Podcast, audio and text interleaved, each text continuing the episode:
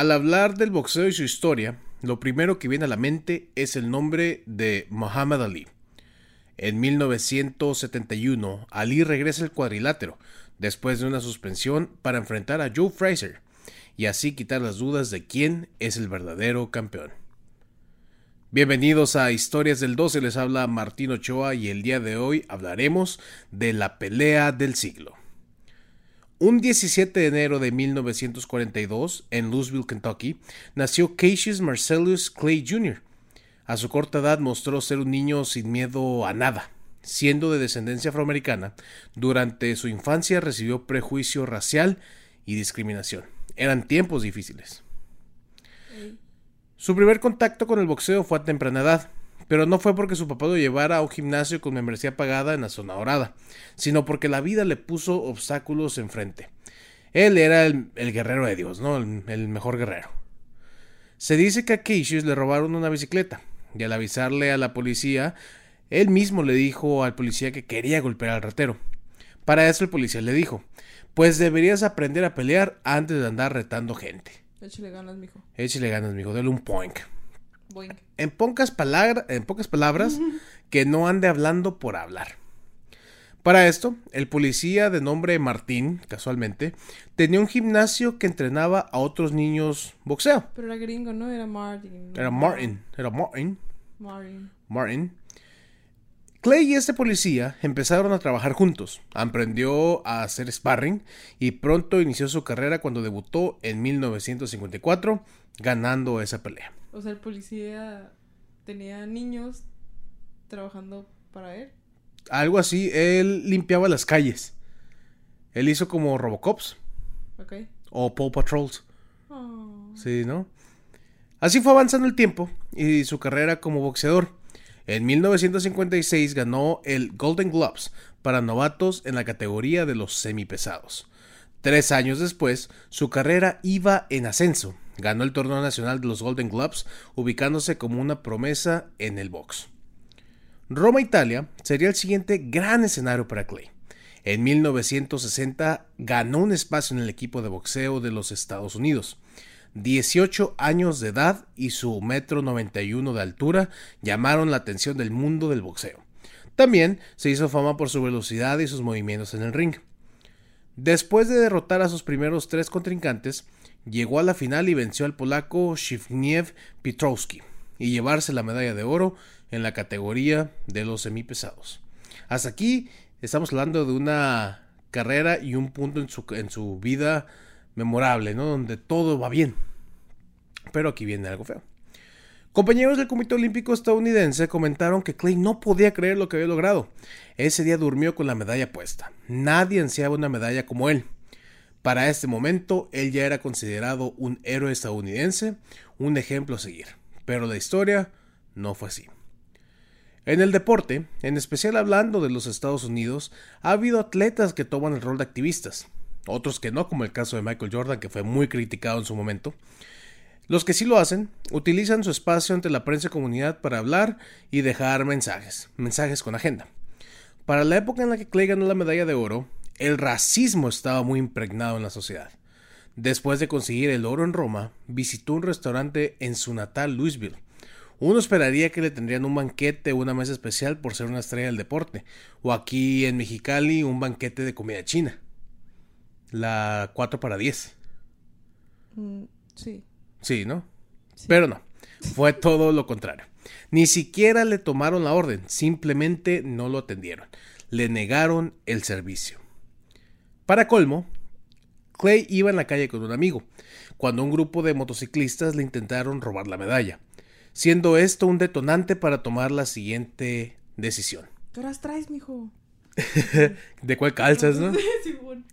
Deshacerse de la medalla. Hasta donde la presión social orilló a Clay para que la única solución o la solución al problema eh, sea deshacerse de la medalla de oro.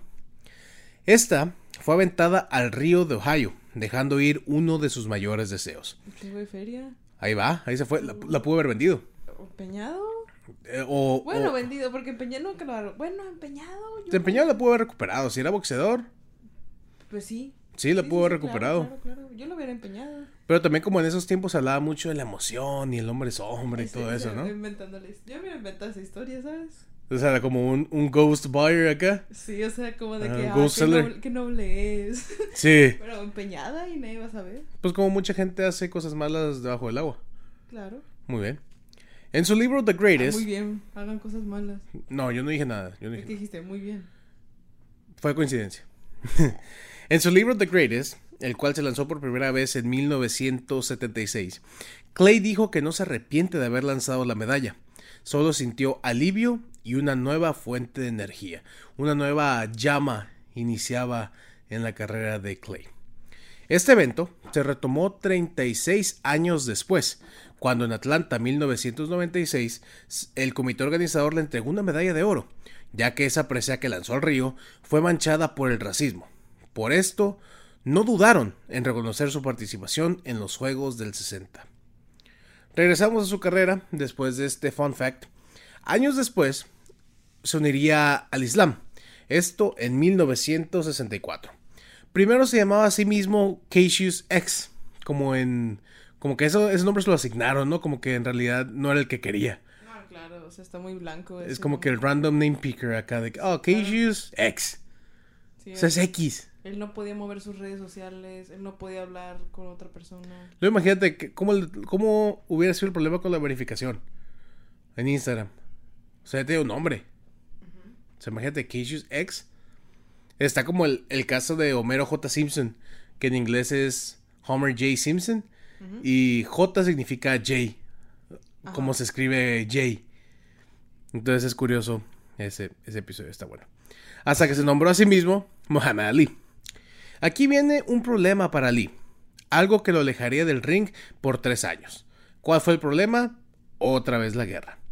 Hacemos una pausa comercial para invitarlos a que escuchen el episodio 1. Ahí hablamos de cómo la guerra afectó ciertos eventos, los Juegos Olímpicos. Después de escuchar este episodio, obviamente. El 28 de abril de Déjalos 1900... que hagan lo que quieran. Los estamos invitando. Pues los invito a que salgan de este video y vayan a ver eso. No, no, no, terminen este y se dan aquel. El 28 de abril de 1967, Muhammad Ali no atendió el llamado para cumplir su servicio militar por cuestiones religiosas. Se negó a servir en actividades de batalla cuando Estados Unidos entraba por quinta ocasión en Vietnam. Prácticamente el, el pertenecer a la comunidad musulmana lo alejaba de pelear. Aquí un tema de doble moral, porque él era boxeador, peleaba, pero a lo mejor no se quería exponer de alguna manera pues el ejército donde es más fuerte. Yo estaba pensando eso, o sea. Es como. Pues en el boxeo dañas personas. o sea, Claro. De hecho en el boxeo hay sangre. Sí, no, o sea, deja tú eso también. Traumas futuros, este. Sí, secuelas difíciles, ¿no? Secuelas, claro. O sea, tú sabes que a la larga es algo horrible. Sí, bueno, a lo mejor a lo mejor hablan de, de temas bélicos. A lo mejor era, el- párrafo donde dice que no puede ir, que la religión le impide por temas bélicos, a lo mejor. En comparación del boxeo. Desconozco las, normas y las, las reglas a seguir en la religión, entonces no sé, no tengo la respuesta a eso. Pero yo siento que aquí viene a contradecirse un poco Muhammad Ali, porque lo van a notar en, eh, ahorita, él se pone mucho en el plano de víctima. Entonces, también él buscaba mucho su beneficio propio. Ahorita lo vamos a ver. Prácticamente, el pertenecer a la comunidad musulmana lo alejaba de pelear. Como si fuera un pasaporte negado o cancelado, a Ali le quitaron su título de los pesados, también su licencia como boxeador. Obtuvo una sentencia de 5 años de prisión y una multa de 10 mil dólares, solo por no servir a las Fuerzas Armadas de Estados Unidos. No fue a hacer el servicio militar los sábados de la mañana. Ah, qué gacho. Sí, hombre. No puede ser. Ahí están las consecuencias. Gente que no cree, ahí está. Sí.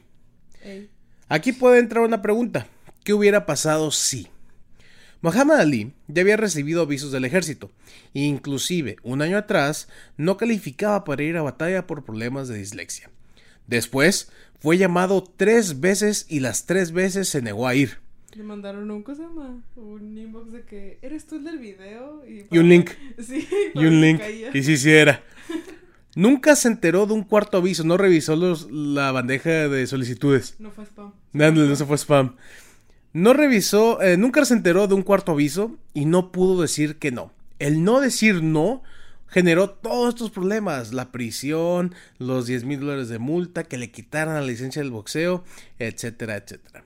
Ali, obviamente, generó un revuelo con la prensa y dijo, ¿por qué me piden que me ponga un uniforme y viajar 10 mil millas lejos de casa y tirar bombas y balas a gente de color en Vietnam? Cuando las personas que llaman negras en Louisville la tratan como si fueran perros y se niegan y se les niegan derechos humanos. Durante ese tiempo sin box, se dedicó a dar discursos en universidades, como en Black Klansman de Spike Lee, no más que sin el Ku Klux Klan. Uno de sus discursos, también, o sea, ahí debe haber estado, nomás no sale. a lo mejor no sale. Debe haber muchas referencias en películas, en este caso en comunidades afroamericanas en la pantalla grande, que esté oculto algunos eventos de Muhammad Ali. Claro. Podrá estar. Con esto, uno de sus discursos más populares fue El negro es el mejor. Trajo alerta a las personas y también hizo que prestaran mayor atención a sus derechos civiles, convirtiéndolo en un movimiento.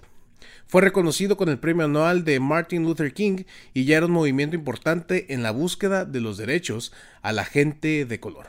Ya era, durante ese tiempo se dedicó a ser un activista y dejando mensajes hacia la comunidad o su comunidad afroamericana. No debemos olvidar su, su sentencia de cinco años a prisión. Ali se libró de la cárcel después de que la Suprema Corte le diera el gane a su petición. El 28 de junio del 71, el caso Clay v. United States, Clay contra los Estados Unidos, se cerró en una decisión unánime de votaciones 8 a 0. Con esto no llegaría a la cárcel. Ve el grado de en lo que lo tenían en contra.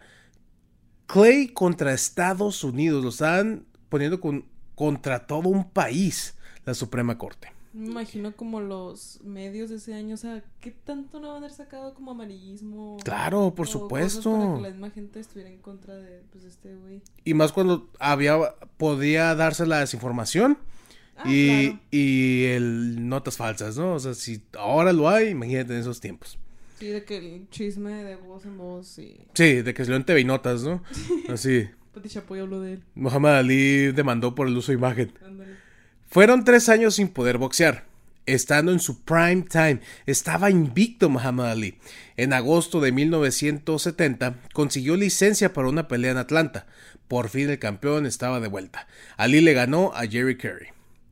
Su gran no trajo algunas cosas buenas.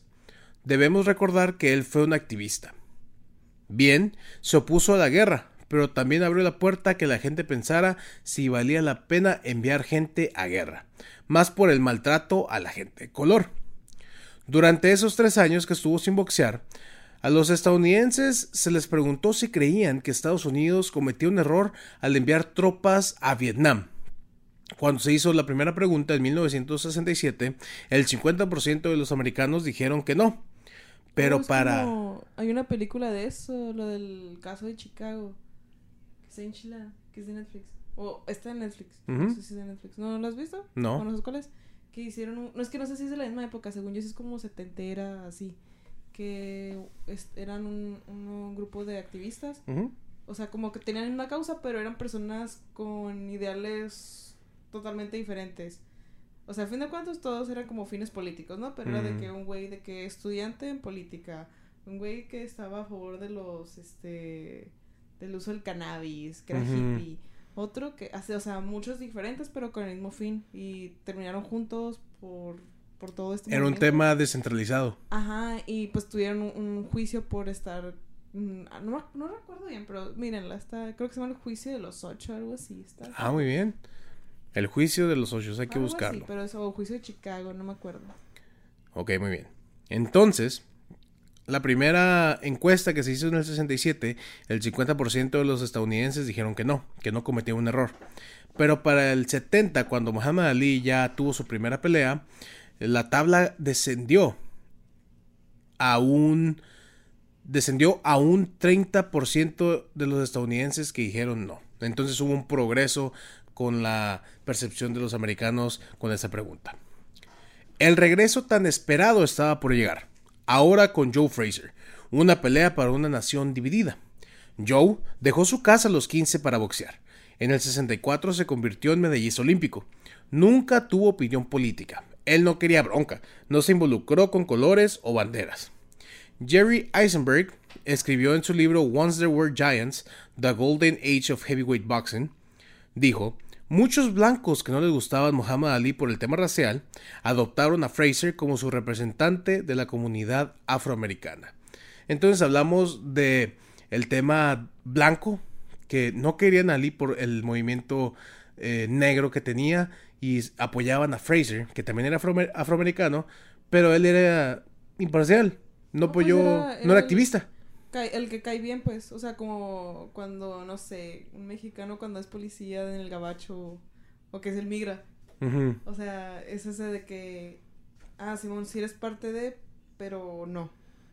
Si no, no, pues no, no da opinión. Entonces, acuérdate que la raza blanca en ese entonces, eh, hablando del racismo, no quería para nada el tema negro. Y si él no apoyaba a los negros, entre comillas, pues obviamente era querido por esa comunidad blanca o el representante de ellos, porque pues a lo mejor ni siquiera lo apoyaban nomás para no apoyar a Lee. Pero como algo era que consumían y como eran estaban en su prime time los dos, pues había que consumir algo. No, es que la, cultura negra siempre ha sido eso de que ah, sí lo apoyamos, pero nada más como entretenimiento. Claro, por supuesto. antes de que eh, todo lo del jazz, este, ¿qué otras cosas? Pues todo lo que era show, era ahí sí, ahí sí lo veneraban y lo, los, lo cosa más, lo aplaudían, pero... Sí, porque era el entretenimiento, el entretenimiento para un sector privilegiado. Claro, claro. Entonces, con esto hablábamos de que es una pelea de nombre y tenía los ojos de muchas personas. Pero esa pelea tenía algo más que un choque de nombres y momentos. Ambos llegan invictos al Madison Square Garden. Fraser y Ali no conocían la derrota. La única diferencia es que Muhammad Ali fue suspendido tres años y le quitaron su campeonato. Dicen que esta pelea generó más de 45 millones de dólares en boletos, con la casa llena en Nueva York. Se dice que fuera del Madison Square Garden, la reventa hizo las suyas. En una escala como de porcentajes, boletos de 100 dólares se vendían en 1000 dólares. Gente importante estaba ahí, no importaba lo que costara el boleto, ¿no? Entonces, había tanta gente importante que llegaban en limusinas. Y había, se dice, que había una fila de 50 cuadras para el drop-off de gente de limusinas. Haz de cuenta el FEX cuando son las fiestas del sol. Haz de cuenta. Bien local el chiste. Sí, bien local, disculpe, ¿no? Es como la feria de, la feria del pueblo. Están viendo desde bien lejos. Sí, no, pues, las, las cinco personas que descargaron el episodio de Spotify, que son de Mexicali y los otros de Tijuana. Muy bien. La fila era de 50 cuadras. Bert Sugar, un historiador del boxeo, dijo que cualquiera que fuera alguien estaba ahí. Había celebridades a tope. Nadie quería perderse un evento como este estaba el Cardenal de Nueva York, después mirabas a Diana Ross, inclusive estaba Frank Sinatra en el ring, en el ringside, como fotógrafo para una eh, revista, Life Magazine. Era fotógrafo, o sea, a lo mejor hasta fue un pretexto nomás para ir hasta gratis a, a ver la pelea. O sea, no fue como que en sus... No, pues no era por la... O sea, estoy pensando... ¿Cuántos años tendrá ese güey? Dije, ah, a lo mejor estaba mocoso, pero no. No, ya, ya era Frank Sinatra. Ya era, señor Sinatra. Sí, ya era Sinatra. Ya, ya le habían cosa mal prometido la canción Panemo. Sí. Ya la estaba produciendo. ya. Entonces, aquí mirabas todo tipo de celebridades, gente de televisión, entre muchas más. La pelea se concentró en todo el ruido que generó días atrás. Más de 300 millones de personas en el mundo escucharon el rugir de una arena llena. Ali tomó la iniciativa rápido, pero ya para el sexto round se, empezó, a cansar. Debemos recordar que estas peleas no eran a nueve asaltos, sino a 15. Una de sus características era que durante la pelea no dejaba de hablar, siempre trash talk. Muhammad Ali le estaba diciendo, ah, yo soy mejor que tú y sabe que tanto, ¿no? Aunque Fraser ya le había conectado varios golpes y lo tenía algo débil. Aunque estaba débil, seguía dándole, seguía como dicen en mi pueblo, tocándole los huevos al león. Ahí estaba. Soy del mismo pueblo y no había escuchado eso. Bueno, sí dice mi mamá. Ok. Bueno, no podrán negarlo. Fue una pelea interesante. De hecho, la pueden ver en YouTube. Esto ya debí. Ah, Esto. ¿ya- ¿Tú la viste? Ya la vi. La, vi para tu- hacer la investigación. criterio, ¿quién crees que estuvo mejor? Los jueces necesitaban un pretexto para darle el, el gana a alguien. Y ahí vamos a eso. Ok. Esto ya debe haber sido un problema para los jueces por lo, que, por lo cerrada e intensa que fue la pelea. Llegaron al último round, al 15, o sea, para, para todos ya era un empate, porque los dos se golpeaban y se decían y todo, ¿no? Entonces, Como esponja. haz de cuenta, sí, hasta que se quitaron los calzones. Unos cal- Y ya, ¿no? Siguió la habladera. Ali dijo que Dios ordenó que él fuera campeón. Pero Fraser le dijo, bueno, Dios va a tener una patada en las pompis esta noche. Huevos. Huevos, le dijo. Hoy no, hoy no se te hace. Suena la campana y Joe, Joe Fraser conecta la mandíbula de Ali mandándolo a la lona. Hasta eso que se levantó rápido, pero Ali sabía que el haberse caído le quitaría puntos y hasta perder la pelea. O sea, aquí está el pretexto que los jueces necesitaban para darle a alguien la pelea. Joe Fraser venció a Muhammad Ali. No quedó duda de quién es el campeón. Esta serie se alargaría a tres peleas más. Para la segunda pelea, Ali ganó por decisión unánime, quien dicen eh, fue algo aburrida. Un año después volverían a pelear, y se convertiría esto en la serie Thrilla in Manila. En el round 14, la esquina de Joe Fraser tiró la toalla. Los ojos de Joe estaban casi cerrados. Esto fue un knockout de Ali. Al finalizar, Fraser no le perdonó a Ali los insultos que le dijo durante la propaganda de todas estas peleas. Hasta le pidieron comentario por el Parkinson de Ali, ya de, de grandes, de mayores, ya de rucos. Y Joe Fraser dijo, justicia divina. Ah, se Así de ardido. Qué mamón. Pues deja tu ardido, o sea, es como mamón, güey. Pues sí, o sea, ya, ya de rucos ya están... O sea, ¿qué te cuesta convivir? O sea, hasta, hasta dinero les dejaría ser amigos, ¿sabes cómo? O les hubiera ah, dejado. claro que no, hace más, Ah, hace claro más dinero sí. la polémica. Es que Muhammad Ali ante los medios fue más que Joe Fraser. A Joe Fraser le convenía ser amigo de Muhammad Ali. No, le convenía polémica. No, no, Claro, para nada. siempre- siempre. Por eso se murió antes Joe Fraser. Ambos alargaron sus carreras. Spoiler alert. Que- que sean amigos y que qué bueno que se murió. No, no, no, mira, ahí va. Ambos alargaron sus carreras de boxeadores lo más que pudieron, obviamente para robar más, ¿no? Fraser se retiró en 1981, Ali en 1979, pero regresó en el 80 para su última pelea. Bob Arum, el que los manejaba, le rogaba a Ali que se retirara, o sea, ya, güey, ya, le dijo, por favor. Pero no se dio, por eso regresó a pelear en el 80. 56 victorias, 37 por la vía del knockout y 5 derrotas. Esa fue la marca de Muhammad Ali en su carrera. La derrota más dolorosa en la pelea del siglo. Aquí, con esto, encontramos que en una nota durante la investigación de Los Angeles Times, dice que Joe Fraser murió en 2011, a los 67 años. Y Ali pues vivió cinco años más, se murió en el 2016. Pero Ali acudió al funeral de Fraser.